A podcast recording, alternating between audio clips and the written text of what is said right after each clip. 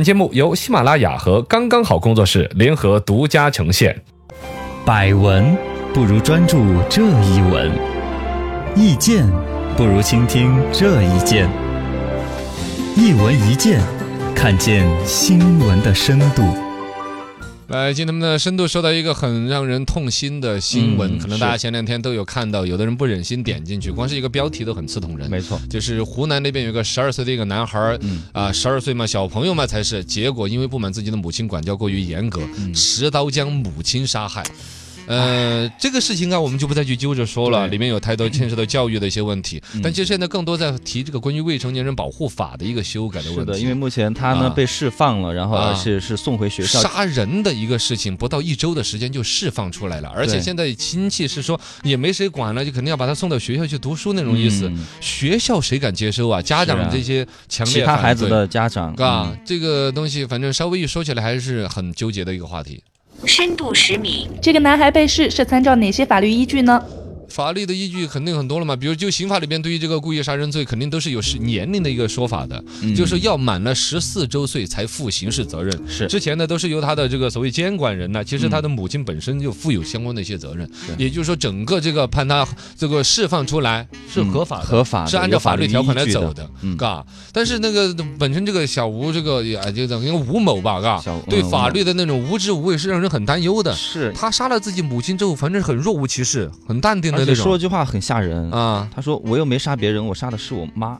嗯、这个这反个正不知道是什么魔鬼逻辑，”嘎。嗯他说的是学校不可能不让我上学啊，什么之类的。有这种逻辑的话，你说他到学校，哪个孩子的家长不担心呢？对啊，是不是肯定嘎担心啊。像没有达到这个刑事责任年龄，就感觉好像就不用负责任了一样的。嗯是他不用负刑事的责任，但不可能不管吧？对呀、嘎直接这送个回学校了。这个未就成年人保护法本身它的一个初衷，还包括说社会公众一个基本的情感常识，是那是一个杀人的。你想他的对心呀智，他的内心有好多需要去矫正的东西，没这些错还没有做完之前，你让他放到普通孩子那个群体当中，很让人担忧的。嗯这里边提到原来有所谓收容教养，以前还有叫嗯少年犯，少管有一所部是电影啊还是怎哦么电视剧就叫对对少年对犯对。对有一些小孩儿犯了就一时失足，然后犯了一些错，嗯其实都没有像严重到杀人这种地步。对，这个太严重到了。杀人这种地步，最终没有一个地方去收。好像目前现在国内还有这种有五十所以不到的不到那种所谓的叫收容教养的地方。嗯，但其实本身它的法律的定性，什么样的人送到那儿去，到那那儿其实也有一个监管，嗯，包括那儿去有个十年、二十年还是多少年，哎嗯，也也还不知道。不好整，不好整。深度一百米，将刑事责任年龄往下调是否可行呢？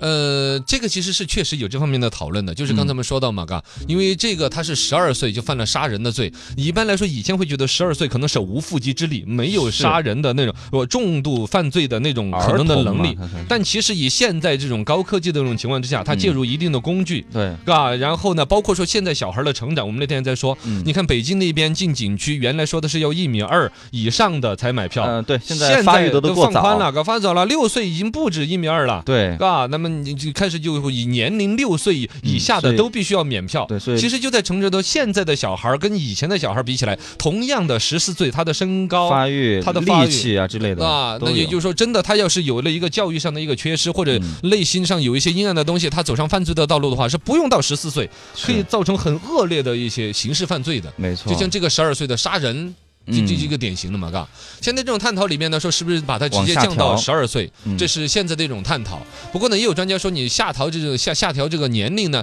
其实是一个简单粗暴的一种想法，呃也是嘎。是其实根本上的东西还是有效的控制犯罪、预防这种东西。对，为什么会有十二岁的年龄的人就有起杀机？在这个家庭的教育教育里出问边，题了嘎，这个这当妈的那种严格到什么程度，会把一个逼成十这二样岁的小孩儿逼出一种杀人的心思来？嗯，包括他又接触到了哪些东西，因为因为他压力大，对有的可能会倾向于其他，比如说自闭呀、嗯忧郁呀、压力呀。但是想到用杀人这种方式去的话，嗯可能他本本身接触到的，比如说电影啊感觉牵扯到整不个太好社的影响社会的影视剧作、导网向络之类的管理，他嗯有没有接触到这种暴力？他要有接触到这种东西，才会有这种联想啊。是他对于自己一个不能承受的压力，用什么方式去释放？嗯他选择的是一种很暴力的行为。这些东西其实是有很多那种惨案的，嘎，嗯我们就都不一一例举了。有一种说法就是说，一个国家的司法体系当中，如果没有像少年法庭、未成年人检察机构啊之类的，就跟你医院的命有儿科一样的。哦，你说还真也是。啊是个这个人群独特的一个心理的研究，包括他的心需理要重视成熟的程度，嗯，他究竟有多少是主观的犯罪，有多少是完全是不懂事儿、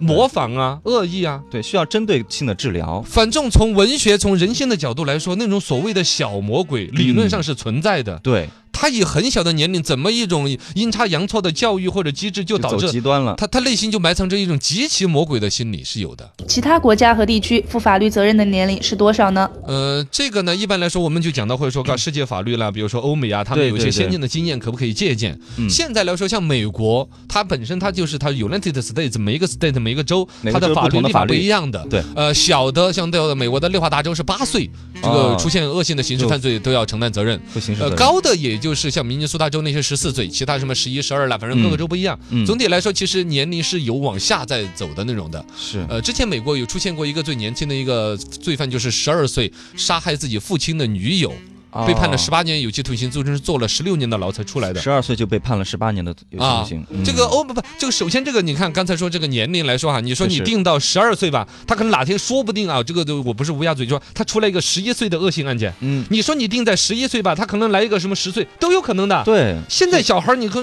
天天补钙呀、奶粉吃的了，嗯你就十岁人高马大都多得很。啊是，嘎，你你有时候你教育小孩还不敢上手的，他还你一下你还来不 及也啊。是，这个都不是调侃的，是真的。然后其实真正的欧美的法律条款里边呢，你说他年龄定到究竟是十三岁、十二岁、十一岁，嗯这个牵扯到要对于我们中国现在的小孩儿、未成年人他的心智发展，嗯严格的调查、取证、反复的论证，嗯是不是有那个犯罪的能力？我们教育该怎么去引导？之外，其实有一个那个条款叫恶意补足年龄的条款。最活性的这种。对，这种活性的条款其实是更可取的，嗯也就是说，他自然的年龄你不好去定，究竟八岁、十岁还是十二岁，好像去定这个，你判断他的恶意，这是有他的犯罪的事实细节。嗯像有一些案件的细节看出来，他心里极其阴暗，手段极其残忍。嗯，但他是这个事情对他的伤害是不是真的有那么大？对他的恶意占多少成分？啊，恶意足够的话，年龄再小，跟他把年龄补上补。上嗯去，嘎，你比如说，哪怕你八岁犯个罪，但你看得出来他那种小眼神儿那个恶意，哎呦，他他本身里边那种那种东西，需要该把管教年一龄下该补上来，补到十二岁，补到十二岁，然后该要有甚至补到十四岁，吧14岁条款法律呃可以令到哪一个级别跟他该严处的要严处，嗯而且有个底线，应该是先要矫正完了是才放到社会当中去，是不是嘛？